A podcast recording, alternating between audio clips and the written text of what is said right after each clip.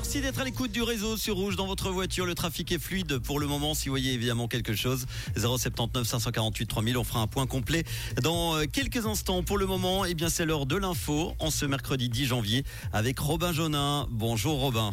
Bonjour Manu, bonjour à tous. Une nouvelle association intercantonale voit le jour dans le milieu de l'agriculture en Suisse romande. AgroImpact veut accompagner la transition climatique de l'agriculture à travers la réduction de son empreinte carbone. Une collaboration entre pouvoirs publics, agriculteurs, industriels et associations écologistes initiée par Prométer et le canton de Vaud. Le meeting d'Athletissima ira bien au bord du lac. La transformation du stade lausannois Pierre de Coubertin à Vidi est en effet relancée. À l'horizon 2028-2029, des infrastructures durables pourront accueillir jusqu'à 12 000 personnes.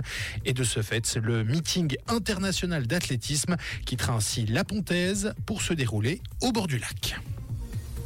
Le Conseil fédéral veut renforcer la sécurité de l'approvisionnement dans toutes les régions du pays. Pour ce faire, il transmet au Parlement un projet qui vise justement à améliorer le transport ferroviaire et fluvial de marchandises. Un projet qui vise non seulement à maintenir et développer l'offre de frais dans le pays, mais aussi à réduire les émissions de CO2 liées au transport de marchandises. La Suisse touchée par la grève des conducteurs de trains allemands. Cette grève qui s'est étendue la nuit dernière au trafic des voyageurs. La Deutsche Bahn a indiqué appliquer depuis euh, cette nuit son horaire d'urgence fortement restreint. Des restrictions qui euh, dureront vraisemblablement jusqu'à vendredi 18h. Et en hockey sur glace, on connaît la sanction infligée au Lausannois Théo Rochette. Pour rappel, l'attaquant du LHC a été visé par une enquête disciplinaire suite à sa charge avec la crosse contre un joueur de Cloton dimanche dernier.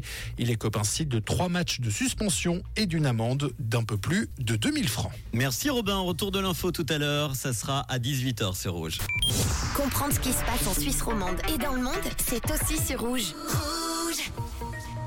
Côté météo, le ciel reste couvert en cette fin d'après-midi, mais nous n'avons plus de chute de neige. Côté température, il fait aux alentours de 0 à 1 degré à Puy, Cossonay, Aubonne, Genève, Neuchâtel et la Tour de Paix.